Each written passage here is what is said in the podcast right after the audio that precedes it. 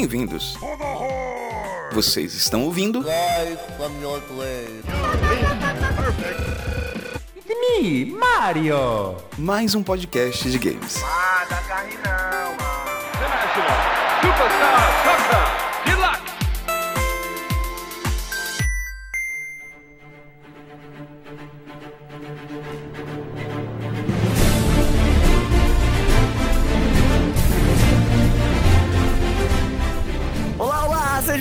bem-vindos a mais um podcast de games. Hoje nós estamos aqui, os quatro amigos e mais o Caveirinha de novo. Vamos falar sobre o lugarzinho quentinho nos nossos corações quando a gente se lembra do nosso passado, quando a gente começou a ver videogame, quando a gente começou a ver o primeiro joguinho de computador e a gente se lembra dessa época com a nostalgia, né? Eu vou dizer assim, pra mim, eu acho que, sei lá, eu acho que o que eu mais me lembro com vontade dessa época ainda é todo mundo junto ao redor da, da TV, do videogame pra jogar alguma coisa, mesmo que fosse só um jogo de um mesmo, todo mundo ali fingindo que joga junto, cara. Eu sinto muita falta dessa época. E vocês, pessoal? Olha, eu sou o Miguel Pontes e eu tenho que declarar, cara, que eu já nadei muito na Baía dos Piratas. I have no time to chat because my map's just run away. I will be waiting for you. Why would you be waiting for me? Why would you be waiting for me? Aqui é o Jussi e Asobiwa Owarida. Asobiwa Owarida! Nake, sakebe, soste, shine!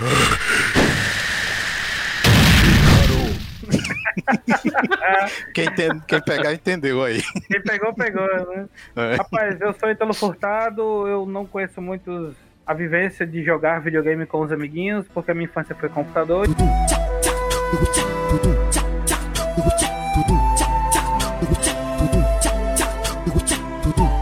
Inclusive agora, enquanto a gente grava esse episódio, eu estou assistindo a um vídeo de uma montanha russa no roller coaster sincronizada com Bohemian Rhapsody. Uri!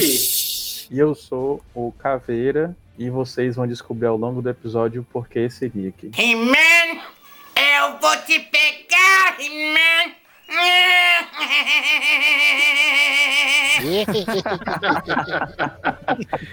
Eu só digo mais uma coisa, viu? Ratatabará.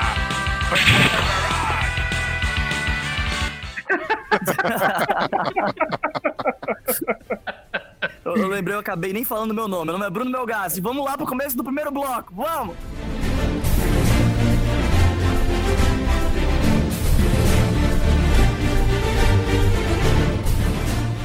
Gente, eu tava aqui me lembrando.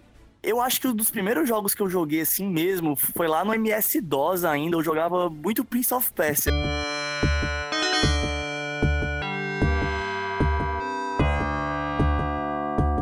Mas assim, isso é porque eu tenho a minha idade, né? Eu queria saber vocês. O que, é que foi que fisgou vocês quando vocês estavam começando a jogar videogame? É, cara, eu. A minha primeira experiência com jogos foi também no MS-DOS, nas antigas aulas ali de informática lá do colégio. E eu lembro que o primeiro joguinho que eu, que eu, que eu tive é, conhecimento é, nessa época, né? Foi o Logo Ride, que era uma tartaruguinha que ela ia comendo assim os traçadozinhos que estavam no, no, no caminho, né? Mas isso daí em computador, cara, porque em console, os meus primeiros jogos foram no Odyssey, né, que tinha aqui em casa, que eu acho que eu falei até no cast passado, que eu herdei do meu pai. E eu joguei muito o Didi na Mina Encantado, a Didi na Serra Pelada, uma parada dessa daí.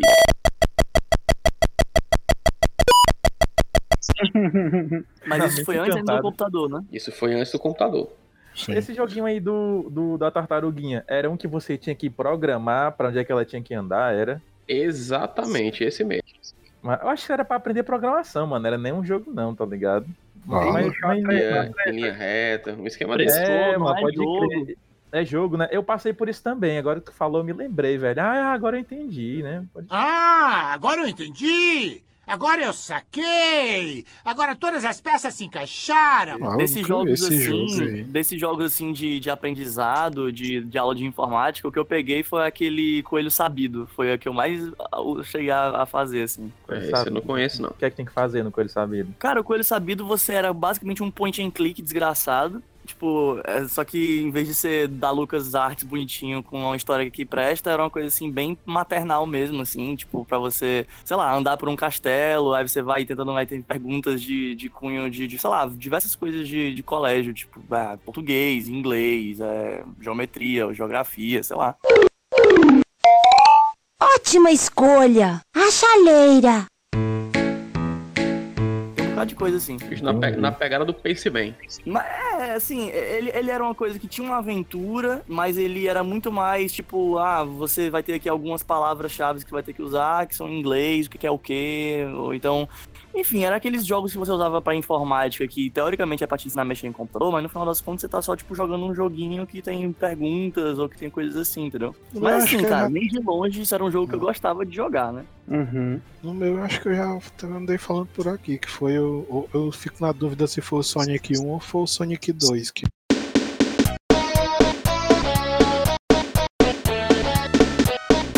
Tinha, o meu tinha locadora, sabe? Aí eu fui visitar lá a casa dele e descobri tudo de uma vez, o que era videogame, o que era locadora e tal. E eu Mas era Eu de qual videogame, tu lembra?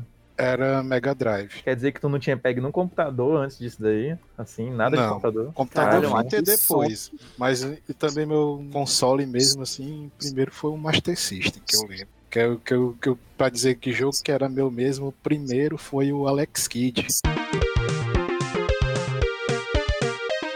Caralho. Aquele que já vinha no Master System, sabe? É o Alex Kidd em Miracle World. Isso. Cara, o, o, o- o Simão é, é aquele, é aquele histórico de colégio que a gente fala, né? Quando a gente vai pegar assim, a primeira geração. Não, cara, já tinha gerações. Ó, se tu, tu vê, ó, como é que, que- Eu já tô falando que eu vi primeira vez um Mega Drive. Aí eu peguei um Master System. Sabe? Quer dizer, já, já tinham umas gerações aí Já, já. se cruzando É, na época, gerações, gerações passadas já, já E tinha. fora que eu che... quando eu ia pra casa da minha avó, né, que era perto da casa desse meu tio que tinha locadora, ele, ela, ela tinha uma vizinha que, que, que era senhorinha de idade que tinha um, um Atari, alguma coisa assim, sabe? Que eu jogava muito. Ou, ou jogava não, eu ficava vendo ela jogar Pac-Man. Lá, um Pac-Man bem tosquinho, que era com os gráficos mais rudimentar, né, do, do Atari, não sei nem se era Atari, porque antes tinham os clones na época, né, coisas assim. Gente chamava de Come Come lá na época. o Jusimon, ele teve, tipo, a, a infância dourada de qualquer pessoa que gostava de videogame, então. Porque, tipo, o cara tinha um tio com uma locadora, mané. Tipo, meu irmão, eu tinha que ir pra casa da minha avó, lá na puta que pariu, meu irmão. Minha avó morava lá no Quintino Cunha, só quando eu ia na casa dela, que tinha este lugar mágico com um muro pintado com o Mario em cima do Yoshi com a capazinha amarela. E aí eu ia nesse canto com esse muro pintado e eu, meu Deus, aqui tem videogames. E aí eu entrava lá dentro, tipo, para caralho de videogames. Aí eu, porra, velho, eu quero ficar aqui pra sempre. Aí eu ficava lá na casa da minha avó, enchendo o saco, falando, gente, eu não faço a menor ideia de quanto é que é, mas deixa eu ficar lá uma horinha, deixa eu ficar lá jogando, por favor. Eu vou, vou es- ensinar o bacana, tinha um tio só, não, tinha dois locadora. Eu ficava, ai, quando É. é que eu vou agora? Não, é- era um aqui em Fortaleza e uma tia lá em Maranguape, que ela tinha uma, uma lanchonete com locadora. Aí ela era massa, ó, cara, que era.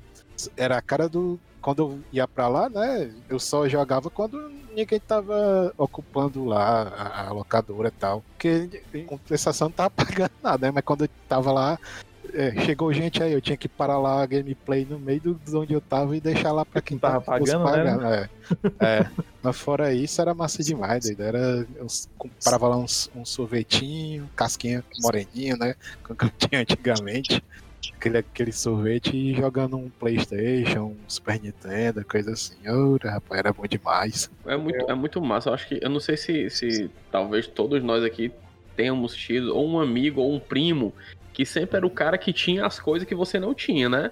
É. E daí, um, um amigo de prédio e tal, e você sempre dava aquela passada na casa do cara, esperava o final de semana e tal. É, no, no meu caso, a- aqui em casa, assim, o meu pai sempre curtiu muito essa- essas, essas novidades tecnológicas da época, né? Então aqui em casa teve o Pong, teve o Odyssey, teve Atari, tá entendendo? Porque eu sou rica! Eu sou rica! Só que, tipo, o Pong era uma coisa que eu, le- eu lembro de ter aqui em casa, mas eu não lembro de jogar. Mas eu até pouco tempo eu ainda tinha essa, esse aparelho aqui em casa, sem, sem funcionar, obviamente, né? Mas o Pong do Atari? O Pong precursor do Atari, que era Que só era um só Pong. só um, é só Pong. Era um, é Ah. um console com dois, com, com dois direcionais, assim, tipo duas rodinhas, Sim. e você ficava rodando de um lado pro outro e o, e o- É, ia fazendo esse- aquele. Pronto, eu tinha. Aqui em casa tinha. Eu tenho lembra, não tenho lembrança de ter, de ter jogado, mas eu tenho lembrança de ver meu pai jogar isso aí no, no escritório lá dele. E depois eu herdei o Odyssey dele. Só Que que, na minha família, é, eu tinha um primo que ele sempre tinha o videogame da geração atual. E eu sempre tinha o videogame da geração anterior. Então era muito massa porque eu ficava esperando meus pais viajarem, né? E trazer jogo pra mim. E nesse, e nessa, nesse meio período de entre safra, eu ficava vindo na casa do meu primo jogar o que ele tinha. Então ele tinha o Super Nintendo, eu tinha o Mega Drive. Quando ele tinha o PlayStation, eu tinha o Super Nintendo.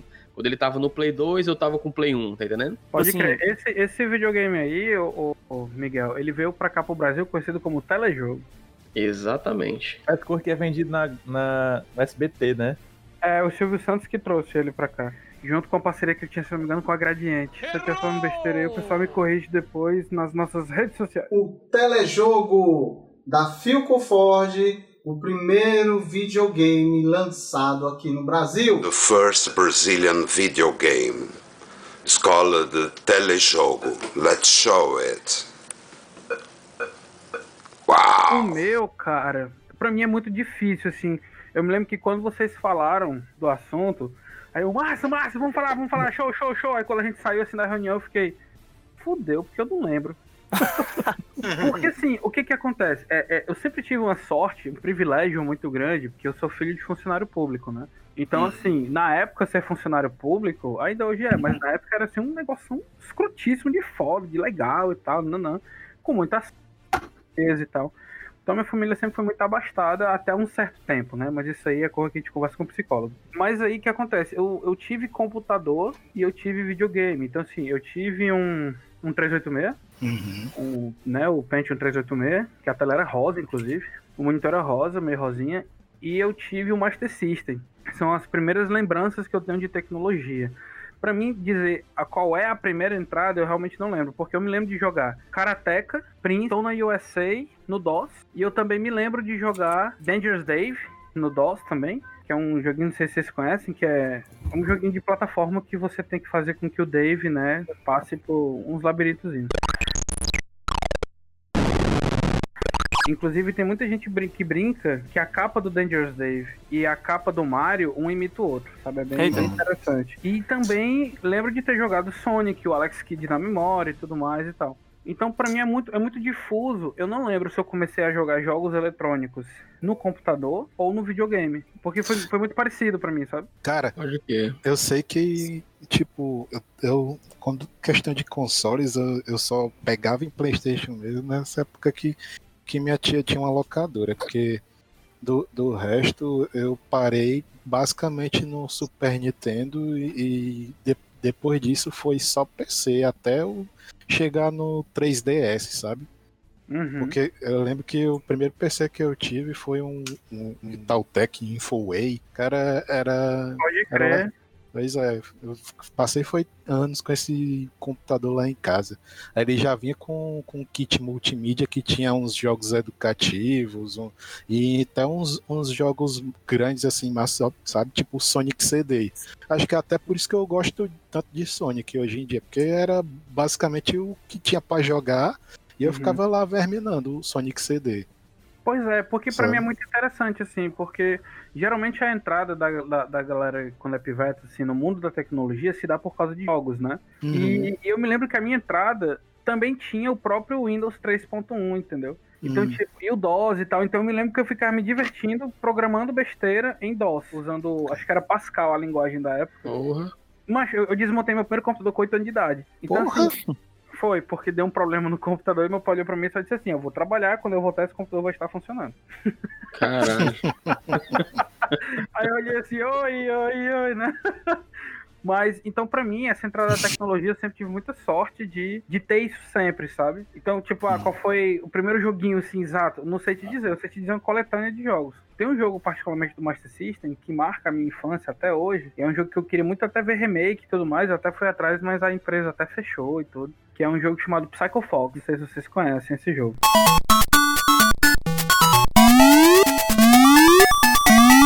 É um, é um dos precursores do Ben 10. Caralho. É, porque no Psycho Fox você joga com uma raposinha, que ela tem uns amiguinhos, que é um hipopótamo, um macaco e um tigre. E cada um tem uma habilidadezinha, sabe? Bem, bem bonitinho. Só que aí, com o tempo você descobre que na verdade você não tem amigos, você vira aqueles bichos, entendeu?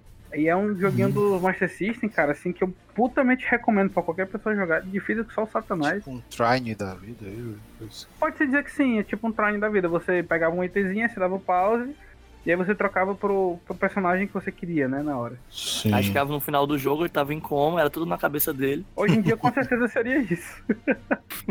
Mas na época tinha uma coisa a ver com, com ritual japonês, assim, essa coisa. O japonês sempre teve muito essa relação, né, com espíritos animais e tal. Mas Uhum. se for crer. pra eu votar um marco e dizer assim, eu percebo que jogos são legais, acho que é com Psycho Fox.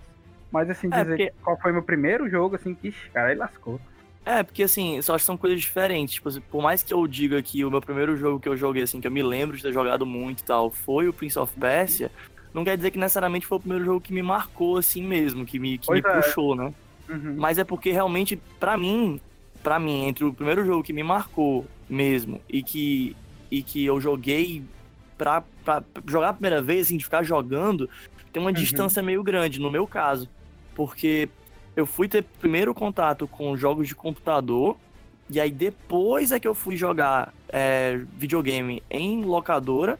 E aí depois de muito tempo, porque eu jogando videogame em locadora era tipo Mega Drive, Super Nintendo e tal. Aí depois de mais tempo é que eu fui conseguir comprar, assim, eu comprei não, né, que eu era uma criança, mas que eu consegui ter um Nintendo 64. E aí foi Sim. aí que eu comecei a ter os meus próprios jogos. E aí foi que eu, sei lá, tive o meu primeiro Banjo Kazooie, Banjo Tooie e tudo mais. Pode crer. Mas, tipo, pra mim, assim, de, de primeiros jogos pra que eu tive, assim, meus, que eu jogava nos lugares, porque esse Prince of Persia não era no meu computador de casa, era no computador do escritório do meu pai, entendeu? Eu ia Pode lá e crer. ficava jogando. Sim.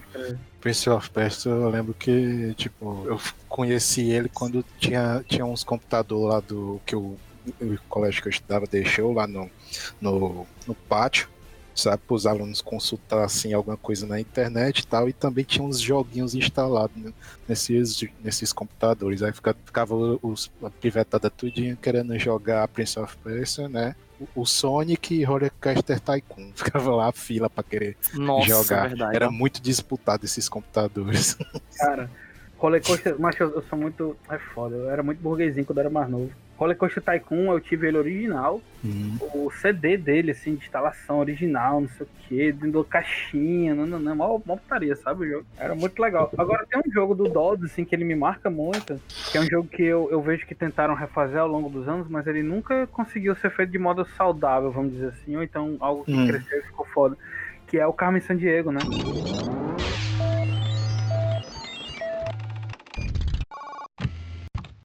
And welcome to Acme. I'm the Chief, but you can call me, well, the Chief. We're in the business of tracking down thieves, and we're ultimately after one Carmen Sandiego. Ah, pode crer, caramba. Sinto muita falta de alguém refazer esse jogo, sabe? Dizer, vamos fazer um Carmen Sandiego novo, zerado, bala, assim. Tem uma experiência do Google com o Carmen Sandiego devido à série que entrou no Netflix recentemente, né? Um ano, um ano atrás mais ou menos. E pronto, foi a experiência mais nova, assim, que teve de Carmen Sandiego. Mas, putz, cara, eu jogaria facilmente se você. Até hoje eu me lembro da musiquinha, cara. Eu lembro, assim, tu, tu falou do teu, teu primeiro PC, que foi o 386, é, aí eu, mas me veio na hora a lembrança, lá, os, os computadores lá do colégio, da salinha de informática, eram 386, e eu lembro quando eles substituíram pelo 486, que vinha aquele kit multimídia, né, que é aquele, aquele BMzão, e colocaram Carmen Sandiego, e lá no colégio era o seguinte, você sempre que era no horário do recreio ou depois da aula, você podia chegar lá e ficar usando o, o computador, né? Se tivesse vaga Sim. lá disponível. Meu irmão, em geral, ia jogar Carmen Sandiego, porque Carmen Sandiego era, a, era o jogo. Meu irmão, porque era, era, era tão bem, bem feitinho, porque a gente vinha do, do, do Logo Right, né? Que era no DOS, E tinha um outro também que eu acho que se chamava Stunts, que era. Rodava também DOS, que era todo quadradão, você pegava uns carrinhos e tal. Mas o Carmen San Diego, cara, tipo assim, lá no colégio foi tipo assim, um divisor de águas, porque você tinha jogos é, em console, mas a gente estava aprendendo ali a mexer no computador e tal. Foi ali que a gente descobriu que tinha jogos para computador. Caraca, velho, tu falou disso aí, eu me lembrei que também tinha comandos, doido. Comandos, caralho! eu vi jogando um jogo de, de todo tático, assim, no, no, no, no, meio do intervalo, doido, bem curtinho, como é que tinha graça, doido? Que, é, muito que... doido, né, mano?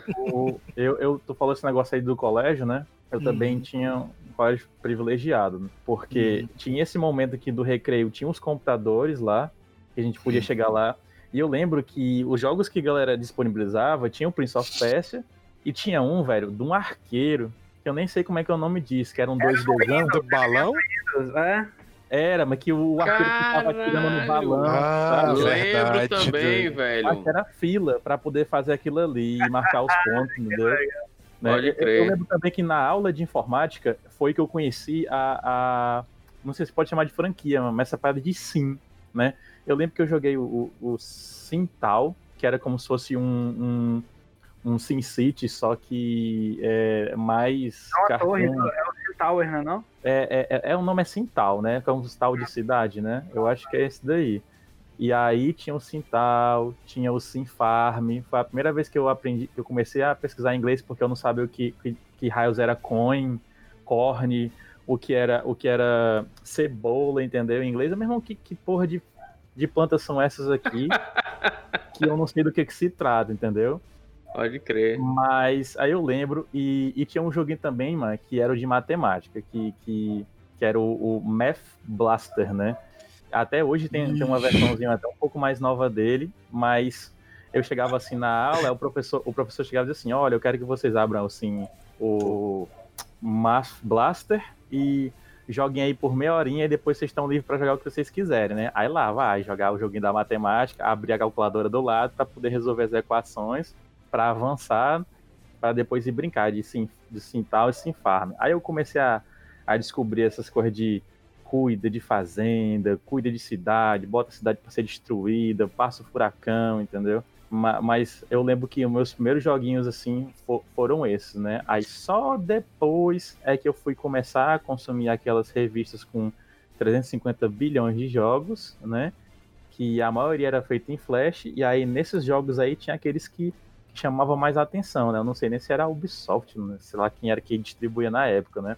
Mas esses, o, esse comandos que o Jusimon falou, eu até comentei já algumas vezes que eu, os jogos eram todos assim, era Liberation Day Demo, Comandos é. 2 Demo. Eu achei que o demo é. era, era uma franquia, uma coisa assim do tipo, né? Até que entender que demo é, era, era demonstrativo, né? Teve até a brincadeira é. que esses jogos aí são jogos que têm impacto com demônio. Ah, pode crer, vou continuar jogando mesmo assim, entendeu? É, é pior que eu já ouvi disso aí, mano. Na época, uma coisa assim, em rádio evangélica, um irmãozinho tem que explicar explicar, né? Ó, oh, pessoal, tem aqui escrito demo, mas não é do demônio, não, é que é de demonstração, sabe? Que antigamente é Satanic Panic era a moda, né? Nos anos 90, coisa assim. É, e, cara, dessas coisas de PC, vocês desenterraram aqui da minha mente, doido. Era um jogo do show do milhão, doido. Show do milhão. Caralho, pode crer, velho. Show, o, o, jogo do show do milhão, ele vendia computadores, viu, cara? Tipo assim, tinha Sim, hora que fazia propaganda, tipo assim, esse, o computador do milhão, né? Você comprava o computador do Silvio Santos com o show do milhão. É Qual é a resposta certa? É. Está certo, Está disso? certo disso, né? É, cara, tá e outra coisa, e falar nisso, é, até esse, esse show do Milhão fez tanto sucesso na época que teve até porte pra Mega Drive. Caralho. É, mais, mais, uma vez a Tectoy aí, patrimônio cultural do povo brasileiro, fazendo os milagres dela. É, vamos Tectoy está em nossos corações. Teve essa questão do computador, né, e tal, e eu acho que a primeira coisa que eu ganhei foi um computador também, mas para videogame mesmo, meu primeiro videogame foi muito tardezinho. Eu peguei aquele Super Nintendo é, acho que era uma versão mais redondinha, não era nem aquele quadradão que você tinha que tacar o dedo assim e a fita saia voando, entendeu? Era é o, o outro baby, né? que você né? tinha que puxar mesmo, saca? E aí o primeiro joguinho realmente foi o Mario, mano.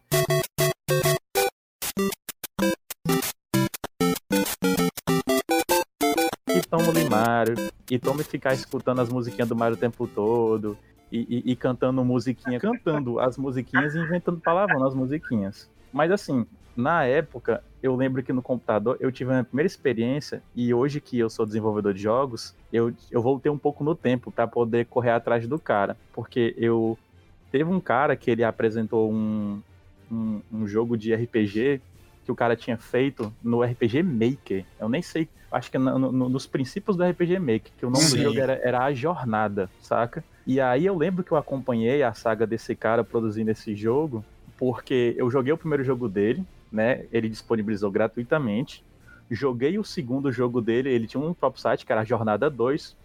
E, e, e quando ele lançou o terceiro, ele tava cobrando, e era, acho que era 15 reais. Aí você ia no site, você mandava na conta dele o dinheiro, e aí ele disponibilizava o download no site para você jogar. Né? E aí você jogava o demo e tudo mais. Eu sei que eu, eu só cheguei a jogar o demo porque, enfim, era criança, não sabia nem como é que lidava com essas transições, essas transições de dinheiro na, na internet, né? Mas, Pô, cara, é- era uma história tão incrível. Acho que foi o meu primeiro contato que eu tive com, com o título RPG, de entender que o jogo ele tinha aquela capacidade toda de, de montar, de criar um mundo, de criar uma aventura. E, cara, era uma ideia bem simples. Era, era um, um estudante que, de repente, ele ia fazer um trabalho de química, e ele é que estudante ré e preguiçoso. E aí, quando ele ia fazer o trabalho lá de química, ele chegava na, na, na laboratório do professor e o professor não estava lá, como se tivesse morrido, sumido. E a única coisa que tinha lá era um protótipo de um, de um robozinho que estava sendo criado, né?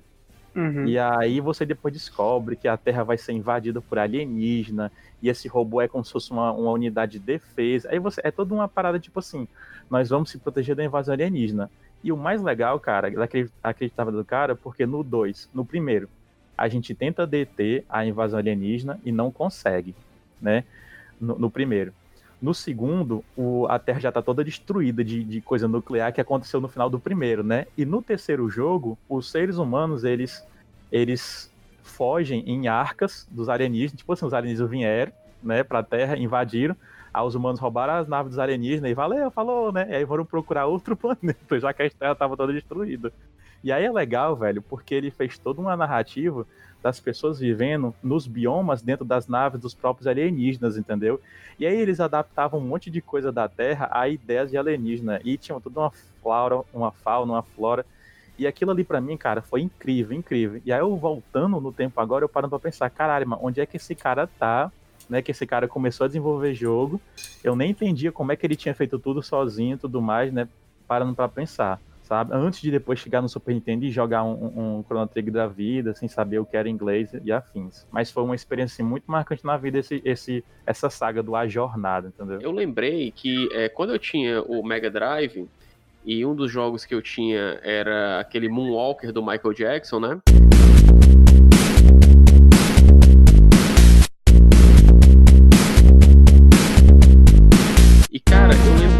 Assim, eu sempre fui uma criança muito musical, eu, eu aprendi a tocar instrumentos desde novo e tal.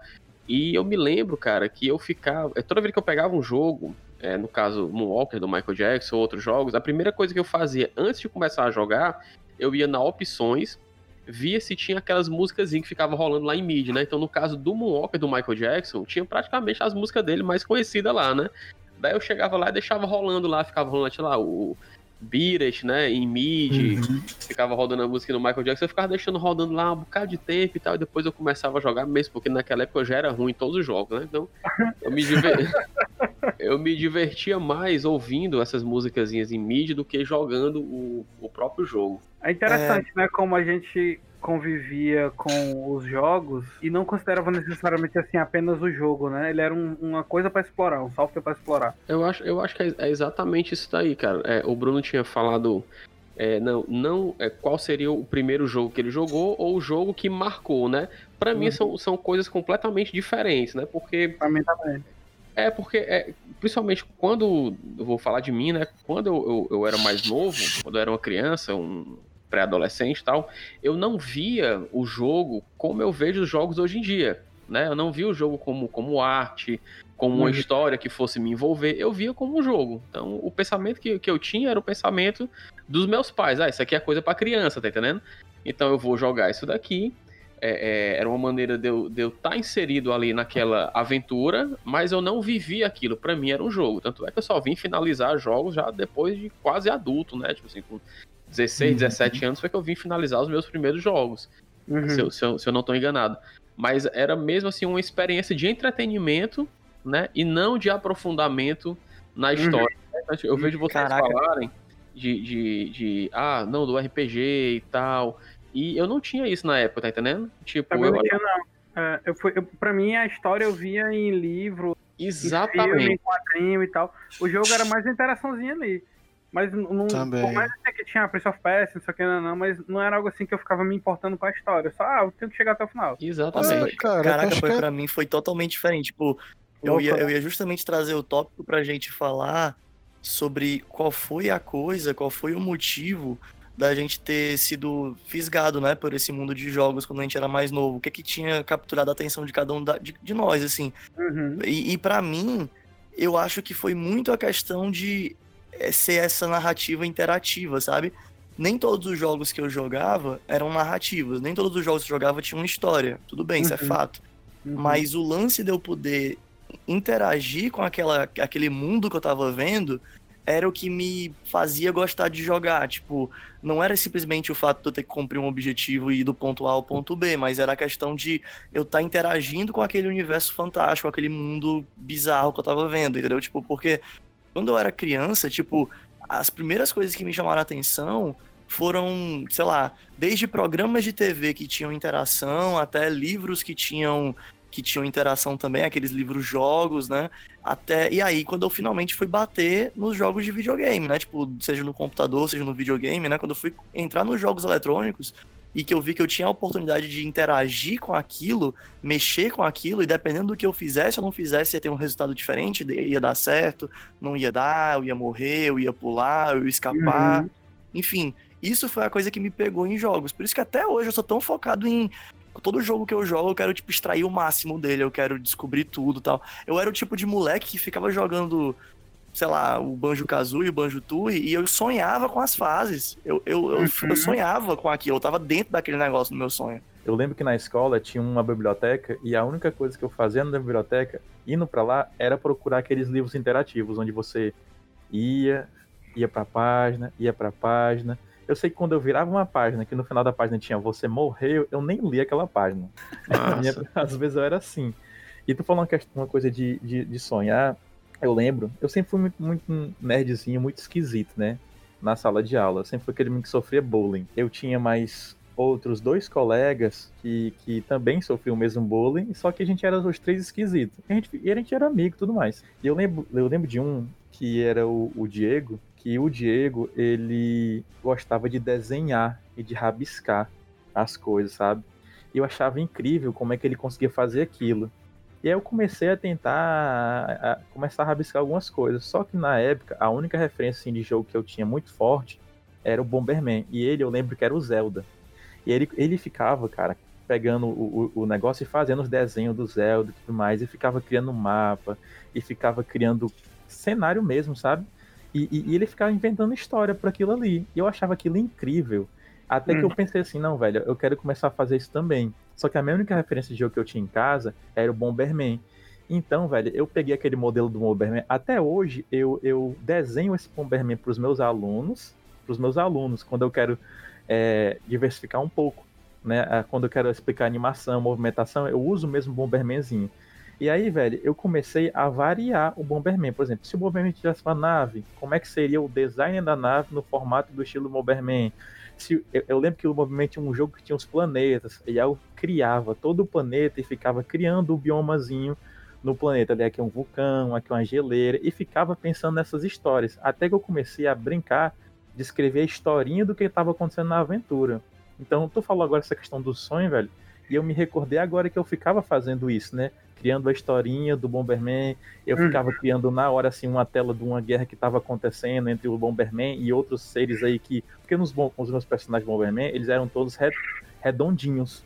né? Uhum. E aí eu assimilei que os inimigos deles tinham que ser uma coisa mais quadrada, mais retangular, Sim. sabe? Hum. E- Uhum. Eu, eu até vou procurar depois aqui ver se eu encontro o resquício de alguma coisa ainda pra mostrar pra você depois, mas eu lembrei disso aí que você falou. quando eu olho pra trás, eu me toco que realmente é isso pra mim, porque, cara, eu, eu acho que eu tinha menos de 10 anos. E aí eu jogava, sei lá, Super Mario 64, eu jogava o jogo lá do, do Yoshi, que tinha pro 64, Yoshi Story, eu acho. E eu jogava esses jogos, e tipo, a gente ficava discutindo no colégio, jogava Zelda, a gente ficava discutindo no colégio, inventando, cada um dava sua versão do que que era a história, porque ninguém sabia falar inglês direito, todo mundo era criança. E, e tipo assim, eu lembro com muita clareza de eu sonhando várias noites nessa época quando eu era criança com sonhos das coisas que rolavam nesses jogos. Tipo, no Super Mario 64 eu sonhava que eu tava com o chapéu da peninha e voando, entendeu? Esse era o meu Uhum. sonho, se liga? Era massa demais, entendeu? Então, tipo, isso me mostra o quanto essa experiência interativa pra mim era muito forte comigo, porque era a única coisa que eu tinha de, de coisa no meu dia, assim, de narrativa, de coisas que eu via, que eu consumia de entretenimento, que me fazia ficar preso nisso até a hora de dormir. É, é tipo, é é. tipo sonhos verdes, mano. Eu não tinha sonho assim, não. Eu, eu- eu nunca. Acho que eu nunca sonhei com um jogo assim. Mas o máximo que eu tive foi, quando eu era pequeno, era ficar imaginando um personagem. Quando eu tava assim, muito entediado e não tinha nada. Enfim, que a gente não tinha celular naquela época que fizesse essas, os jogos de hoje, né? Coisa assim. Aí eu ficava mais a imaginar, ah, será que o fulano de tal conseguiria subir esse prédio aqui, sabe? Ah, eu ficava imaginando um cenário de jogo no lugar que eu tava. Mas e o que foi que prendeu vocês, assim, no universo dos jogos? Porque pra mim eu já falei, né? Mas assim, pra vocês, o que foi que fisgou vocês quando vocês eram mais novos? Eu acho que era mais essa coisa mesmo, de, de ficar imerso no mundinho e tal. A história não, não- eu não conseguia entender, eu só tinha uma ideia assim, geral do cenário pelas ilustrações, eu acho que como a maioria, né? E ficava só viajando na, naquele universo desconhecido, tentando ver o que é que tava. Se tinha algum segredo, alguma coisa assim, meio que tudo na força bruta, né? Cara, é, é- é o seguinte, o, o que acontece aqui, eu acho que a, a grande diferença entre talvez eu, Ítalo, o Jusimon, que a gente é assim, mais velho do que o Bruno há, há alguns anos, é Uhum. o que era o que, o, o que era que estava rolando, que já, em que ponto a indústria de videogames estava em, sei lá, evolução gráfica de história na nossa época e na época do Bruno. Você vê, o, Bruno, o Bruno fala muito do, do 64, então é, você tinha Zelda, você tinha o 007, você tinha o Mario. É, o, o próprio videogame em si, a própria tecnologia que tinha nos videogames na época, ele proporcionava uma experiência audiovisual muito mais rica do que na época da gente. Então, É. na, na nossa época, assim, eu sempre fui um- uma criança, um adolescente, um adulto, muito do audiovisual, né? O videogame mim era entretenimento, mas eu, eu me interessava pelo audiovisual. Então eram filmes, eram quadrinhos, eram, eram Uhum. bandas de música, tá entendendo? Então eu tinha esse detalhamento, né? Essa profundidade em livros, em filmes, jogando RPG, imaginando o cenário de RPG lá na campanha com os meus amigos lá.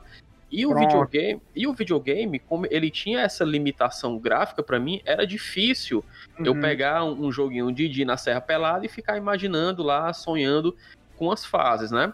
Uhum. É, à medida em que isso vai evoluindo, é, esse- gap que a gente tem é, de, sei lá, de 8 anos, 10 anos de diferença de gerações, é um gap considerável em falando de videogames. Embora você tenha, você seja mais novo e você tenha jogado o que a gente jogou quando a gente era criança, é diferente de você ter jogado isso na época. Uhum. Porque é, é, quando você jogou aquilo na época e que teve a evolução pra cá 10 anos depois, quando você tá jogando lá o, o, o Zelda, o 007, o Mario, você tá jogando com a cabeça de uma criança de 10 anos. E a gente já tinha 15, 16 quando tava jogando isso daí. A gente já tinha vivido outra coisa, né? Então era mais Entendi. difícil você, você ter. A gente ter tido essa ligação com a história dos jogos na época em que a gente jogou por essa limitação visual. E isso para mim é tão marcante que é- entra justamente na questão de onde a gente tá, tá falando, né? O que é o primeiro jogo que você jogou e o jogo que realmente te marcou. Então, Pronto, é, E, e, assim, Né? concordando, concordando contigo, o, Miguel, porque assim, eu tô até agora referenciando os meus primeiros 10 anos de vida, né? Exato. Então, assim, quando eu era pivete, né? Que você vai até o, o fim né, o fim da terceira infância, que aí começa a adolescência com 11 anos, né? Então, assim, é, se você for ver, eu sou, eu sou de 87, então 97 estava lançando justamente Diddy Kong Racing, Croc, ah, Breath of Fire 3, Symphony of the Night, essas coisas assim. Lembrando que é lançando no Japão, nos Estados Unidos, para chegar aqui era outra pisa, né? Então, É assim, é, eu tive muita sorte de ter computador, de ter conexão à internet. Então, por exemplo, todas as internets que o Brasil teve, eu utilizei. Todas, todas elas. Eu fui mais do computador, por exemplo, do que do, do videogame. É, Eu joguei videogame com os meus amigos, jogava Nintendinho, tinha um System em casa com alguns joguinhos e tal. Mas, como tu falou, é, e eu, eu acho, acho legal uma coisa que tu achou importante, que eu acho muito legal também falar, pri- principalmente pra mim e pra ti. Eu acho que o Jusimon também deve se identificar, e eu sei que o Romulo se identifica por, por, por- não por idade nem nada, mas, mas porque realmente ele gosta. Que são os jogos analógicos, né? E o Bruno também gosta. Uhum. então. Então, tipo assim, por exemplo, na minha época, eu, quando tinha uma viagem dessa, uma lombra torta dessa, tipo a do Bruno, eu ficava pensando como é que eu ia transformar isso num jogo de tabuleiro. Pode crer. Ficava, cara, quer transformar isso num RPG, quer transformar isso num jogo de tabuleiro, quer transformar isso num, num livro interativo. Mas livro interativo foi um negócio que eu convivi muito quando era criança, sabe? Então, eu quero transformar isso numa, numa história em quadrinhos interativa, que é aquelas que você ia anexando as páginas e tal. Pode Então, crer. eu ia muito mais nisso aí. Perceber que jogos são narrativas digitais, eu fui perceber na minha adolescência, quando eu tinha, sei lá, 13, 14, 16 anos, entendeu? Fui perceber por aí. Mas até lá, jogos eram legais porque as coisas se mexiam e era divertido jogar aquilo. Mas as narrativas, elas estavam todas no papel, né? Todas no, no quadrinho, todas no livro. Cara, livro interativo foi um negócio assim que eu joguei muito Gamebook, né? Que hoje o pessoal vê o BDSNet. Meu Deus, que coisa inovadora. Essa porra era um livro, mano. É. Então, tipo, era um negócio assim. Eu não tô querendo ser aquele velho de que na minha época era melhor, não. Eu- até porque eu não concordo com essa frase. Também. Mas É. é importante a gente entender que até um assunto que o Bruno tava querendo puxar e eu acho massa, que é algo que reverberou pra hoje, entende? Tipo, é algo que deixou uma herança, no fim das contas. E a herança que o Bruno tem dos jogos, que eu acho legal, é a herança de que os jogos são narrativos. Isso é massa. Pra É. mim, os jogos eles são interativos. Né? Tipo, as narrativas, elas com certeza são importantes. Mas pra mim, a coisa mais irada do jogo é se eu fizer isso aqui, o que que o jogo vai fazer em resposta? Isso pra mim, o tesão foi esse, assim, foi o que me levou a jogar jogos digitais, porque se eu jogasse um jogo de tabuleiro e não tivesse ninguém pra jogar comigo, pronto, fim da partida. Porque e aí, como é que eu vou jogar se não tem ninguém pra jogar comigo? Falou, isso não é mas- mas- no videogame, entendeu? No videogame é o, o videogame joga comigo. Então isso que pra mim que era legal na época, sabe? Que eu ficava, pô, legal. Então eu posso jogar sozinho e eu tenho esse 20 aspas amigo virtual, que é o videogame, que vai interagir comigo e vai me dar desafios pra eu jogar com ele. Então se eu estiver sozinho eu posso jogar videogame. Mas, por exemplo, só pra deixar, tipo, uma coisa clara, eu, Uhum. pra mim, eu acho que era uma combinação um pouco das duas coisas, porque eu ia na casa do meu tio e era, eu acho que era, foi o primeiro, assim, tio meu, assim, que realmente tinha computador. Então, Uhum. quando eu, era o único familiar que eu ia, que eu ia pra casa dele e tinha um computador mesmo. E, tipo, eu jogava lá na casa dele Pitfall.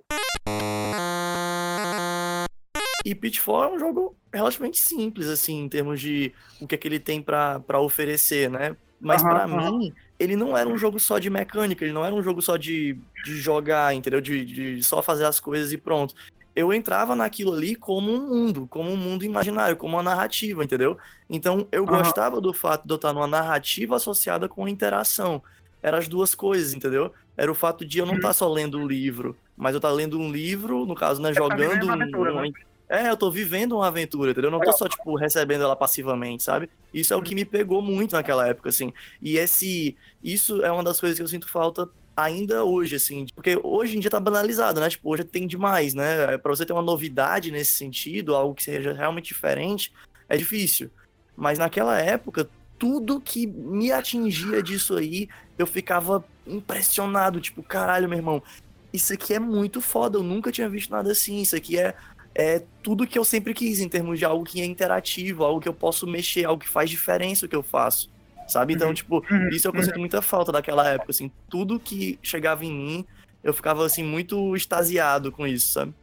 É a questão, é a questão da primeira vez, né? Porque você, como tudo é novidade e você não tem um leque amplo de, de, de materiais que sejam parecidos ou que sejam diferentes, né? Tudo pra você é, é novidade. Então você não tem parâmetros, né? E quando a gente é novo, a gente não tem critérios também. né? A gente entende, a gente consegue diferenciar, obviamente, o que é um jogo bom, o que é uma história bem contada, o que é uma história mal contada, mas a Hum. gente não tem uma, uma quantidade grande. Hoje, co- como, como o Bruno tá dizendo, hoje a gente tem, tem muita coisa, assim, é tipo, entre aspas, banalizado, porque, cara, vo- você consegue, hoje, se você quiser focar em narrativa, você consegue escolher só jogos que tenham narrativa. Jogos que tenham um- um- uma história, um- uma Uhum. campanha, que sejam é, bem construídos, cinematograficamente bem construídos, né? Vocês têm jogos que são praticamente filmes, alô Kojima, né? Vo- você, você consegue jogar só essas coisas. E nessa época que a gente que a gente tava vivendo, a nossa infância e adolescência, era o que chegava aqui. Né? Poderia até existir, a gente poderia ficar sabendo aí, lendo a Ação Games, a PlayStation, mas às vezes não chegava aqui. Ou não É. chegava lá no centro, não chegava na feira onde a gente consumia a parada, Uhum. tá entendendo? Então a gente tem, ho- ho- hoje a gente tem essa noção, e também porque ao longo dos anos a gente vai se saturando, porque as coisas não são mais novidades, né? Porque hoje a gente também olha É. com o olhar mais crítico, porque enfim, a gente é maduro, a gente, ou não, né? A gente é ad- adulto, né? É. A gente, pro- a gente procura, é, a gente procura sentido em tudo, mano. E na época a gente não tinha, a gente só queria aquela parada ali e pronto, É, né? agora a gente paga a conta, na época a gente só É consumia. verdade. Eu tava tentando aqui puxar pela memória qual seria o jogo que teria me trazido é, pra, de cabeça aqui pro. Não, definitivamente jogos é isso daqui pra mim. Ele me traz todas essas emoções aqui escrotas aqui que eu gosto de, de passar, narrativa, jogabilidade e o caralho a quatro. E eu tava lembrando, cara, o seguinte, que na minha adolescência ela foi muito pautada pelo RPG. Né? Uhum. Então, a gente tinha um grupo de RPG. Muito, muito, muito RPG. Também. cara. muito RPG e, tipo, era sagrado. Todo sábado e domingo a gente ia pra casa do meu amigo Davi, um beijo Davi, que era um mestre, ainda é um mestre RPGzão foda, e a gente ia viver as aventuras na casa dele. A gente começava jogando lá no, lá no colégio, depois da aula, e, e a campanha se desdobrava no sábado e domingo, eram várias campanhas, campanhas diferentes, gente que jogava sábado, a gente jogava domingo. Só, só que, tipo assim, eu moro no Eusébio, sempre morei aqui, né? Uhum. E, e essas sessões rolavam na casa dele no Montese. Então eu tinha que fazer todo. Eu já, eu já ia ganhando experiência no caminho daqui de casa até a casa dele, né? Já ia, já ia no XP. E, tipo assim, e às vezes era foda, porque você abria a mão do seu final de semana pra você estar lá, porque você não queria perder a história. E eu lembro muito bem onde é que o videogame entra nessa equação. Foi quando chegou na minha mão o CD do Diablo 1.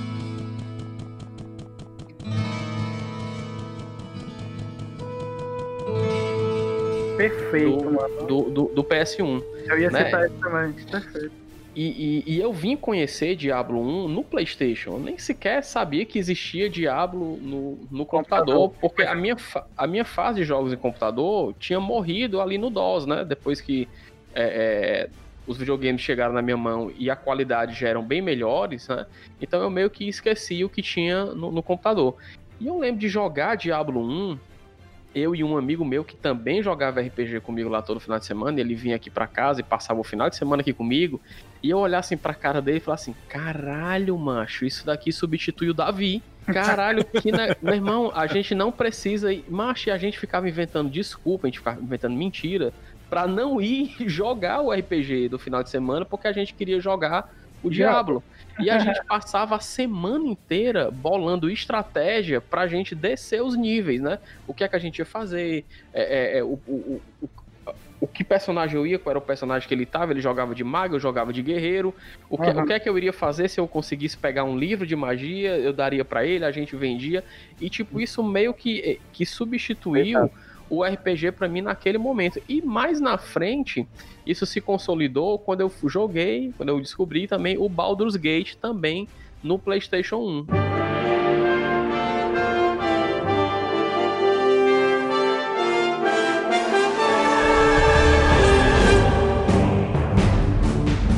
E aí foi o mesmo sentimento, cara. Tipo assim, ele meio que foi.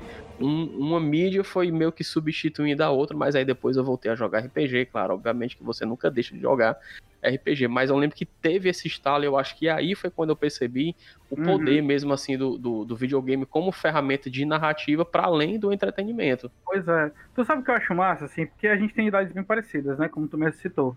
É. E a gente teve o estalo no mesmo momento do mesmo tipo. Tipo assim, isso aqui é um RPG. Foi quando a gente olhou e disse assim, cara, o mestre é o RPG. Exato. A porra do jogo tá me contando uma história, ele não tá só me dando desafio, ele tá querendo me dizer alguma coisa. Então, isso aí Exato. pra mim, mas foi um negocinho que eu fiquei, caralho, que negócio irado, brother, sabe? Eu fiquei, porra, mano, tá aí. O Diablo eu conheci mais ou menos na mesma época também, mas de novo, no computador. Eu fui uma cria de computador, né? Então eu joguei o Master System, tive o, o 1, o 2 e o 3, né? Eu tive lá em casa, né? Porque não era só meu, era dos meus irmãos, tá? Era mais da Uhum. minha mãe, na verdade. Minha mãe é. A gamer da minha casa é minha mãe. Ah, que massa, cara. Minha mãe tô pra encontrar uma pessoa que jogue Columns melhor que ela, que é um joguinho que tem no Master System, que é como se fosse um Tetris, né? Pode crer. E, e aí eu conheci o Master System, jogava Nintendinho, Mega Drive, isso aqui na casa dos amigos, mas depois do Master System, o meu primeiro videogame foi o Playstation 2.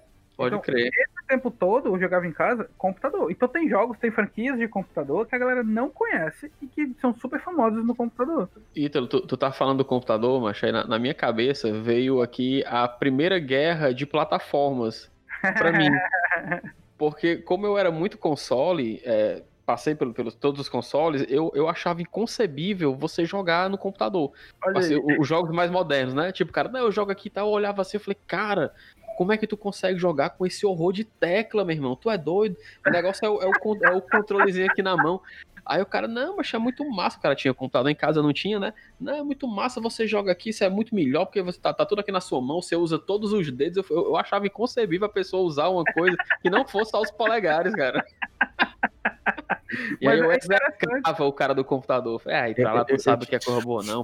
E a galera disse que, que em alguns jogos, na- antigamente, né? Hoje é porque a gente tem um cenário muito competitivo.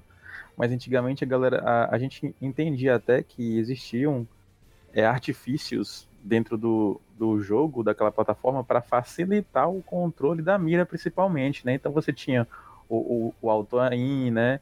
Para poder. O cara ele tem que mover para próximo do, do alvo, né? Mas quando chegasse no alvo, aí o jogo mesmo já locava, entendeu? Para facilitar essa experiência. Eu lembro que um Uhum. dos meus amigos, aí eu falando do Ronaldo agora, né? Muito conhece. Essa galera era que tinha um videogame. Então era o rapaz, eu era do computador e eles, ele e o Kilmer eram do videogame. Então eu lembro que quando a galera foi falar assim de RPG, na época eu tinha o Diabo e aí eles falaram: "É, mas- mas tem para videogame". Eu, tem isso para videogame, eu tenho. E como é que vocês controlam? No controle, eu, e eu acostumado a controlar o, o alvo, a mira, né, no, no mouse e, e soltar as skills no teclado, eu não entendia como é que eles controlavam aquilo, né? E aí eu lembro também que eles me apresentaram um jogo, mano, que eu não sabia que as pessoas amavam tanto. Não sabia, hoje ainda não entendo, nunca fui atrás. Mas era o famigerado Castlevania, né?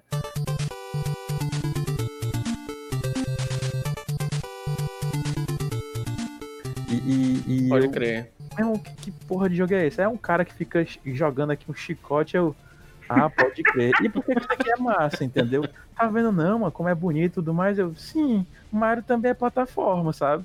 Mas aí começava as discussões, entendeu? Mas eu lembro que a gente ficava fazendo esse comparativo, né, é, do- dos jogos. Lembro que quando eu tinha um colega também que ele era que nem o Miguel falou, que era o Diego. O Diego, ele tinha uns videogames sempre mais novos. Então, na época eu peguei, quando ele comprou, ele tinha um Xbox, o, o Xbox não, o Nintendo 64, né?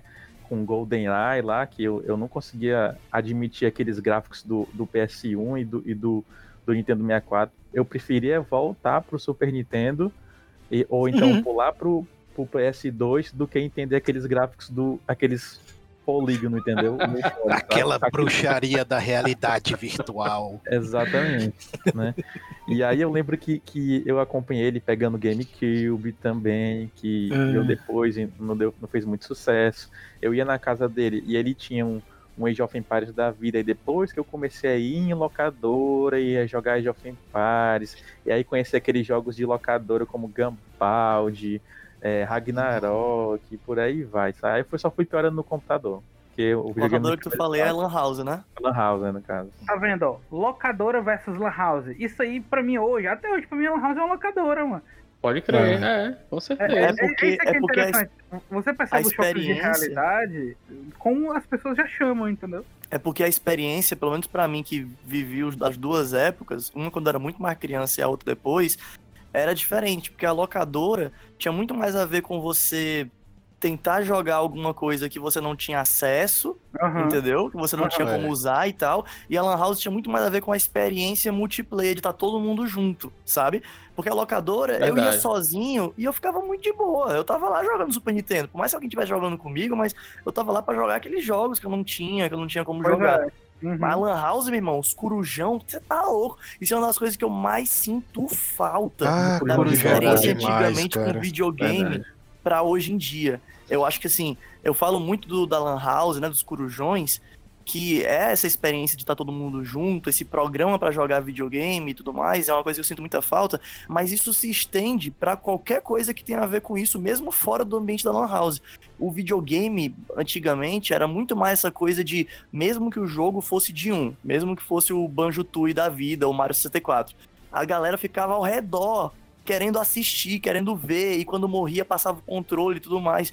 Era uma coisa muito mais de todo mundo estar junto pra Isso. jogar, que era muito forte. Quando o Caveira falou de competitividade e de controle, a primeira coisa que eu lembrei é você passar duas semanas juntando amigo seu que tem, que tem ou tentando descobrir um primo de um amigo que também tem o mesmo videogame que você tem, pra todo mundo levar os controles pra sua casa pra você jogar Mario Party na sua casa com todo mundo e todo mundo ficar com a mão em carne viva, de tanto girar por causa daqueles minigames desgraçados de ficar girando analógico e a mão em carne viva quando ia ver os analógicos tudo quebrando por causa dessa merda, cara. Era isso era competitividade. Ah, cara, é muito, é muito massa, mas tu falar isso daí, porque eu, tu, nessa tua frase eu consegui enxergar que tu trouxe esse teu traço desde criança até hoje, né? Porque tu curte muito esse esquema de reunir a negada na tua casa pra jogar jogo de tabuleiro, né? Pra poder estar junto. Então, isso daí tem, tem uma relação direta com, com os videogames, porque tu já fazia isso daí quando tu era criança, né?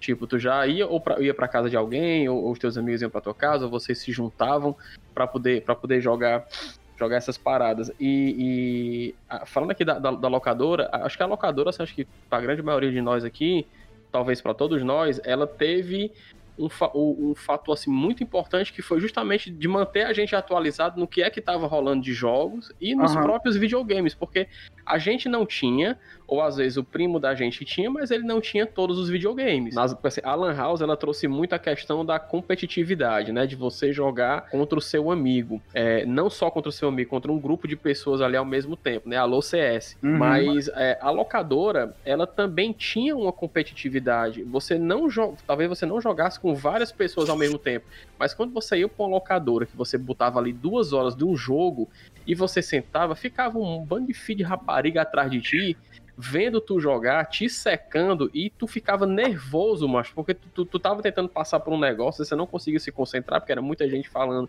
ao mesmo tempo. Às vezes tinha um cara jogando o mesmo jogo logo na televisão ao lado, você ficava jogando o seu, olhando aqui pro dele onde é que ele tá, o que, é que ele tava fazendo. E tinha que, os papagaios de pirata que ficavam aqui nas tuas costas assim, ei, mas faz isso aqui. Ei, vai por ali, ó. Não, não, não, aperta o X, aperta o X. Não, mas tu tem que pular. Meu irmão, eu ficava muito puto. Meu irmão, vamos pra puta Deixa que eu passar essa fase é, aí mano. pra ti. É, caralho, macho, esse daí. Ei, mano, ei, se tu quiser, eu passo essa fase aí pra ti. Não, beleza, não. Não, beleza, tu vai morrer aí, mano. Tô dizendo, se quiser, eu passo a fase pra ti. Uhum. Era- esse- isso era muito massa, mas e a, e a Lan House, ela herdou parte disso daí em, um, em uma plataforma diferente, porque eram outros jogos, todo mundo jogava junto, e a competitividade, ao meu ver, ficou tipo assim, um pouco mais agressiva. Né? Porque de fato você podia mostrar que você era o- a melhor, o melhor jogador daquele grupo. Você não tinha que esperar uma vez pra você tirar um X1 no videogame, né? Jogar um, um Street Fighter, um Mortal Kombat, que você tava ali atirando na cabeça de todo mundo lá no CS, né? Não tinha discriminação, né? Todo mundo é, É. inimigo. Todo mundo é inimigo. Também, e também foi a primeira vez que dava pra jogar de galera de multiplayer, né? Assim, É. junto. Na- no, no Super Nintendo, o máximo se você tivesse um jogo que tivesse um, um adaptador pra jogar com mais de dois jogadores. Exatamente. Resto, Vocês falaram de locadora, né? E aí eu lembro que várias e várias vezes eu saía da, da- das provas, né, mais cedo, ou quando sa- saía da aula, eu ia para aquela velha lanchonete que tinha um quilo, e aí eu conheci um, um comedorzinho de dinheiro, que eram aquelas máquinas de arcades com Oh, The King of. Fighter e, Caralho. e Marvel vs Capcom. mano. E aí o pior, o, o- o- eu acho que foi o Josimon falou de meu tio tinha uma locadora, né? Eu só faltei perguntar pra ele: tu não era aquele menino rei que sabia todos os combos e que quando tu vê que um cara tava se garantindo ali contra o computador, chegava lá pra tirar a ficha dele, não, né, mano? Porque eu Não, tinha um não. abuso, co- porque eu sabia quando era o, o, o sobrinho do dono chegava lá e eu. Não, mano, tira minha ficha não. Tu mora aqui, infeliz. Tu pode pegar essas fichas a hora que tu quiser. Deixa eu jogar o jogo. Eu te juro, mano, que eu, que eu ficava desse jeito. E era uma competitividade doida, mano. Porque a galera, a galera bufava, meu irmão, pra poder desafiar uns aos outros. Viu nisso daí? Cara, Tá tu, tu tá falando, o Miga tava falando aí de ficar nervoso com o pessoal olhando ele no jogo. Eu ficava assim, era jogando uma vez Capcom nos arcades. O pessoal tudo do colégio olhando assim, eu começava a ficar com as pernas balançando de, de nervoso, porque tava errando os golpes, sabe? Não tava acertando nada. Aí acabei que eu ficava só assistindo mesmo, eu desisti de jogar. Não, eu sempre gostei muito, tá aí. Fliperama foi um negócio que eu gostei pra caralho, sabe? Só que Fliperama já foi minha adolescência, né? De É, Fliperama a gente já tá falando assim, eu tinha 16 anos, 15 anos, por aí. É, es- Essa época, como eu falei, né? Videogame foi um negócio que eu nunca convivi muito, não. Eu fui conviver com videogame mesmo depois que eu tive 16, 17 anos, que aí a gente, o meu pai comprou um PlayStation 2 e aí eu tinha ainda muitos irmãos, né? Eu, eu sou o segundo de cinco filhos, né, na, na minha família. E aí todo mundo queria jogar, todo mundo queria jogar, todo mundo queria jogar, o que foi que eu fiz? Eu vi que tinha dois memory card, eu peguei um memory card, eu já tava estagiando nessa época, então já tinha um certo poder aquisitivo. Aí eu descia pra locadora lá perto de casa, espetava o memory card e jogava na locadora. Então eu zerei Final Fantasy X na locadora. Eu zerei Mega Man na locadora. Então, tipo, eu fui muito pra essa coisa. E aí do lado da locadora, quando eu ficava esperando, tinha o Flipper. Aí, bicho. King of Fighters. Pode crer. Clássico.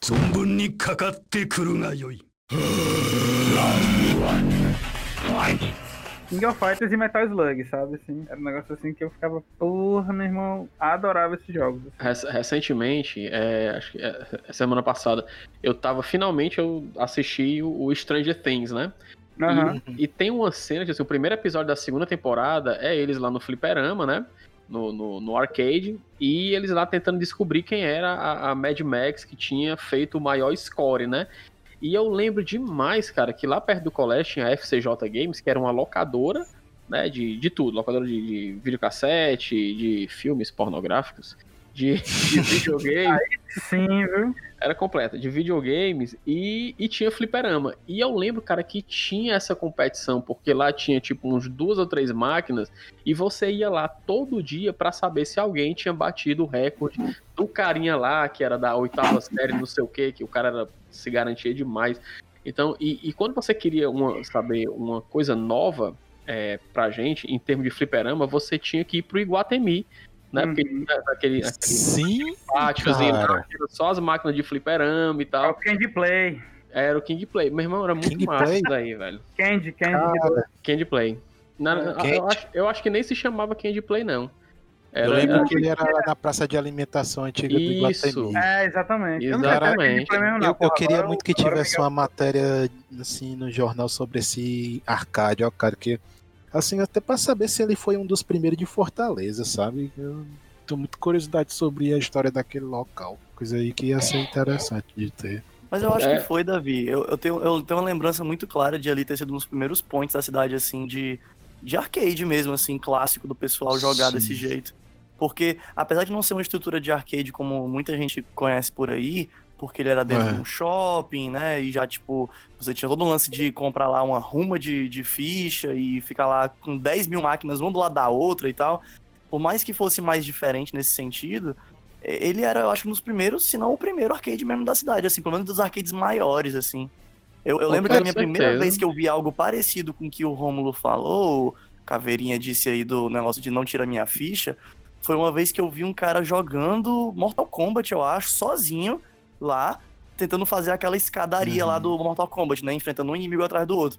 Aí o cara tava chegando no final, aí o filho da puta foi jogar com ele. Aí pronto, ele perdeu. Aí se fudeu, macho, aquilo é Que horrível. maldade, doido. Macho, a gente. Pronto, eu tive uma época de competitividade. Eu vi falando que eu não gosto de competitividade e tal. Mas eu tive uma época feroz de competitividade que foi justamente assim, entre os, os 11 anos e até os 15, né? Que foi a minha fase flip RPG. Cara, a gente apostava ficha. A gente realmente apostava ficha nas coisas. Mas isso aqui, isso aqui valendo uma ficha, valendo uma ficha, tá aqui, pá. Macho, ó, se eu ganhar de ti, se eu tirar tua ficha três vezes, tu vai pagar minhas fichas durante uma semana. Era violento assim o negócio. é nessas horas que eu percebo que eu não tive as mesmas experiências de vocês, porque É. eu quase não jogava jogo de luta. E quando eu jogava, eu só pegava os personagens mais rapelão, porque eu não sabia o que eu tava fazendo. Então eu ia jogar King of Hum. Fighter, eu pegava o cara da bola de destruição, aquela, aquele É cara Shang. gigantesco. Pode tipo assim. Ah, uma observação sobre Marvel vs Capcom. Por- quando foi que vocês descobriram que é que diabo é que o, o Wolverine falava quando ele soltava aquele golpe clássico Ah, dele? o o Let's Go Cloud? Não, não. Não, esse, esse não, ele, ele tá É. falando, é, é O, o o que, o que soa como. Ra, ra, ra, ra, ra. É, Pra mim é isso aí, até hoje. Cara, é, Ber- é Berserker Barrage. É, você que Ah, estou É, sabendo é agora nesse podcast o que é, o que é isso aí. exi- existe outro que é muito interessante também, que é o Ataque das Corujas, conhecido também É. como Ratatarugen. A tartaruga. Que eu não sei como caralhos isso foi parar no sonho, alguém achou que era isso, mas o nome do golpe é Tatsumatsu Senpukiako. O quê? Puta que Nunca pariu. foi. Como é? É. Co- Como é? Como é o nome? Tatsumatsu Senpukiako. Eu É só é vim Ratatarugen, saber. velho. É. Eu só vim saber o nome desse golpe quando eu assisti o anime, cara. Foi que eu vim saber, foi que eu vim até saber que o, que o, o golpe do Gaio, né? E quando eu vim saber que, o- que era Gaio e não Gilly, que o, o Halek Fu era o Sonic Boom. mano.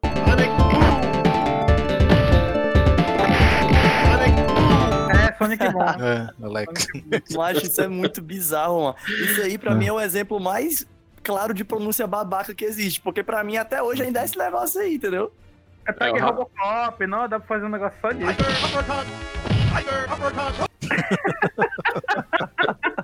Macho, dá pra gente fazer um episódio. Vocês viram? Um episódio pequeno, só comentando as frases de jogos de luta. É. Porque é demais, assim, de King of Fighters eu conheço várias, assim. Macho, Vocês estavam, mas porque você- vocês estavam falando desse negócio aí, da, da experiência de vocês com jogo de luta, e aí é o que eu É. tava falando, tipo, eu realmente eu acho que eu, eu não passei tanto por isso, tipo, eu vi acontecer e tal, mas eu não participava tanto, assim. Eu, eu- quando vocês falavam de, tipo, ah, o cara puxava o personagem X e eu me tremia todinho, eu só consigo me Hum. lembrar de como eu me tremia quando o filho da puta puxava uma faca na minha frente no CS, mano, porque eu sabia que lá do outro lado da Lan House ia ter o filho da puta gritando, é, presunto fatiado, tipo, era isso, Ei. entendeu? É, o CS, o CS eu joguei muito pouco, porque na época que o CS estourou, e foi a época que as lan houses estouraram, aí eu tive uma lan house. Eu arrendei uma lan house e aí eu comecei a empreender, acho que eu tinha 19 anos na época. Olha aí. Estourou a La House, eu imaginei ele explodindo lá. É, eu, eu, eu arrendei uma lan house, só que eu Bomb has been planted. É, foi, foi uma história assim que até hoje reverbera, de certa forma. Era o, era o sonho de todo adolescente, hein? Possuir É, uma Tá lan house. louco, macho. O É Ítalo um era o primeiro adolescente que conseguiu cumprir o sonho.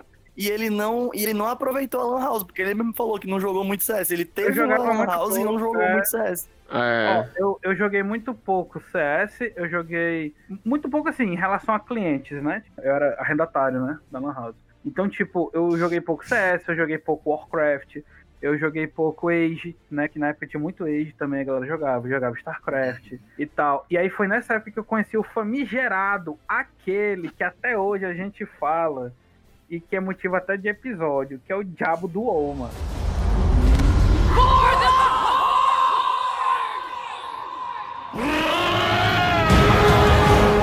Eu vi essa porra Ah, lançada. chapa, Eu- jogo crer. WoW, eu eu jogo WoW desde o primeiro ano que essa bosta foi lançada, entendeu? Isso aí é uma coisa que, que eu ia falar que eu me lembro com carinho. Porque assim, é, diferente de alguns de vocês, eu, eu demorei muito pra realmente aproveitar minha experiência com o computador, né? Tipo, eu, eu jogava com o computador dos meus tios ou no escritório do meu pai. Aí depois eu fui ter videogame, depois de muito tempo jogando locadora. E aí eu tive um computador lá em casa que eu não aproveitei. Eu, tipo assim, eu não, não usava muito, porque eu achava que, mesmo usando jogos que vinham em CD e tal, eu ainda me sentia um pouco limitado, que nem eu me, sentava, me sentia um pouco limitado com o Nintendo 64, porque os jogos eram caros, então demorava pra chegar em mim e tal. Aí os jogos CDs, eu tinha que ficar procurando uma pérola, aquele monte de jogo que eu não entendia quase nada daqueles jogos todos. Então, tipo, eu não me sentia muito, muito, sei lá, à vontade, muito livre, assim. Eu não gostava tanto da minha experiência no PC naquela época. Quando eu finalmente comecei a ir muito pra Lan House, e aí eu finalmente, depois da Lan House, consegui ter um computadorzinho melhor, cara, a- o meu mundo mudou, cara. Tipo, imagina eu que tinha esse fascínio por videogames daquela época, de juntar as pessoas e tal, começando a poder ter um computador com acesso à internet que eu podia encontrar o que eu quisesse lá dentro. Foi ali que, tipo, junto com o jogo de flash, de site de jogo de flash, e também os Kid Roll da vida, foi ali que eu não quis mais largar o computador, macho. Tipo, eu só eu ficava procurando e pegando de tudo, macho. Nos meus primeiros anos com o computador, foi puro crack, puro crack. Eita, diga não para as drogas. Diga não para as drogas. Diga não para as drogas, não joga Metal Gear. Quer dizer, não, nada a ver. Não, não é esse tipo de crack. Não é esse tipo de crack. Você, vocês se ligam no, no, no, no Piratas do Caribe, tem aquele termo lá do, do- dos piratas reis, né, que criaram lá o tratado, né, sei lá, Cortez, não sei o que, não sei o que, mas com certeza o Skid Row foi um desses piratas aí, meu chapa. Ora, Que criou- época de ouro dele. que criou... E, e agora eu tenho que compartilhar uma coisa pra vocês agora, né? Vocês falam de locadora. E aí eu tinha o, o, o Super Nintendo, que era de cartucho. Uhum. E aí, cara, uma aventura. Era uma aventura toda vez que eu ia numa locadora. Porque o meu pai ia lá pegar o a fita cassetezinha, né? De um filme. Todo final de semana ele ia pegar fita- um filme novo. E aí eu ia pra sessão dos jogos, né? Dos cartuchos lá do, do Skid Row, né? Que ele fazia. Pode E crer. aí, e aí, cara, era engraçado porque às vezes não tinha caixa. Eram só os cartuchos. É verdade. E aí você tinha que pegar o cartucho, ver o desenho e pensar do que, que se tratava aquele jogo. Porque a gente não tinha internet, né? E aí eu pensei, esse jogo é de quê, velho? E às vezes meu, eu levava pra casa uns jogos assim, nada a ver, mano, que tava dizendo não. E quando o jogo era, era japonês, mano. E aí eu, eu pensava assim, merda. cara, pai, é um final de semana perdido. Que eu vou ter que esperar a Sim. semana todinha pra poder alugar um outro jogo. Às vezes ele era Mas Caveira não tinha nada atrás? Não Cara, tinha nada atrás? Era só o cartucho. Imagina É, o cartucho. só o não, cara. cartucho. Só com, só com O cartucho do Nintendo é só o O selinho mesmo da frente, cara. E, e às vezes só Pesado. tem um- uma imagenzinha, saca? É. E aí você tinha que Não. ler né? E, ou então, às vezes, o cara pegava a caneta zona e colocava lá o nome Pronto, todo. era, era o que eu ia dizer. O cara pegava aquelas etiquetas que a mãe da gente colocava no livro da gente quando ela encapava. E o cara tacava no cartucho, o cara escrevia o nome do jogo ali e tchau, meu chapa. E acabou.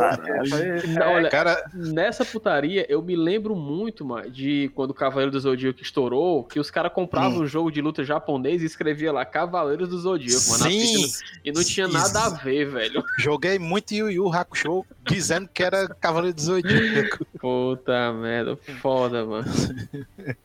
Cara, Eu é, acho- vocês falaram aí de alugar jogo, cara. Eu só vi uma locadora assim uma vez na minha vida que alugava fita. Porque pra mim, locadora mesmo era, era você alugar o tempo de jogo, sabe? Aqui tinha a Drift Video e King tinha- Video. Que era Cara, clássico daquela. Aquele consolezinho assim num banquinho ou de- debaixo de uma estante e a televisão lá em cima. E às vezes até a televisão tinha tanta. Já tinha até a queimadura do campo de futebol. Tanta galera ficar jogando é, International Superstar Soccer. International Superstar Soccer Deluxe. Cara, eu dei, eu dei muita sorte nesse sentido, cara. Eu dei muita sorte porque em frente ao colégio tinha a FCJ Games, que eu estudava ali no, no, no Farias Brito Central, próximo ali do Cefet. E a FCJ Games era do pai de um amigo meu lá do colégio. E eu acho que, a, por, a- por influência dele, o pai dele sabia o que comprar, cara. Sem o macho, tinha tudo lá. Então, eu tô falando, era uma locadora completa. Lá você alugava CD, CD de música, você alugava fita cassete, você jogava videogame, porque tinha lá, você é, tinha fliperama e você podia alugar os jogos que você jogava lá, tá entendendo? Então era muito massa. O velho, o velho, e o cara ainda parecia o Braddock, mas era sensacional, cara. Mas é, eu acho que ali, começo dos anos 2000, era, pelo menos assim, que eu me lembro, era relativamente comum você pegar a locadora grande que alugava por um dia ou por dois, né? Tipo, joga um jogo, rolava, eu me lembro disso. Eu lembro porque, por exemplo, muitos daqueles jogos daquela época dos anos 2000, t- antes da época do, do- dos Skid Row aí do PS1, PS2, eram muito caros, mano, eram muito caros. Então, tipo, a, a galera tinha que alugar, não tinha muito pra onde correr. E só lembrando aí, meu chapa, que a locadora lá do Braddock, meu chapa, era baseada no Skid Row até dizer chega, viu, meu amigo? Ele, ele tinha uma rede de franquia, mas distribuição. Era. Agora, o que eu ia falar, que uma coisa que é boa e ruim ao mesmo tempo dessa época, é que a gente realmente não tinha muito acesso à informação, né? Como a gente tá aqui brincando e tal. Então, tipo, eh, tinha as revistas e tal, mas eu tô falando assim, daquela hora, daquele momento que você já tá ali de frente pra coisa, ou, ou jogando, né? Como o Caveira falou, tipo, ah, o jogo tá em japonês, não tem pra onde correr. eu me lembro até hoje que eu joguei um jogo Nintendo 64 que era meu, eu tinha esse jogo, não era um jogo alugado. Que era o. Acho que o nome do jogo é Goemon, é, The Mystery Ninja, alguma coisa assim. Que esse jogo, ele precisava de um expansion pack do Nintendo 64 que eu não tinha, eu não fazia ideia nem de que porra era essa, e era caro, obviamente eu não ia conseguir ter e tal. E tipo Uhum. assim, era basicamente pra salvar o jogo que tinha que ter esse negócio. Era só pra salvar o jogo. Então era um jogo que não tinha como salvar. E eu joguei esse jogo em loop a minha vida todinha, tentando chegar o mais longe possível.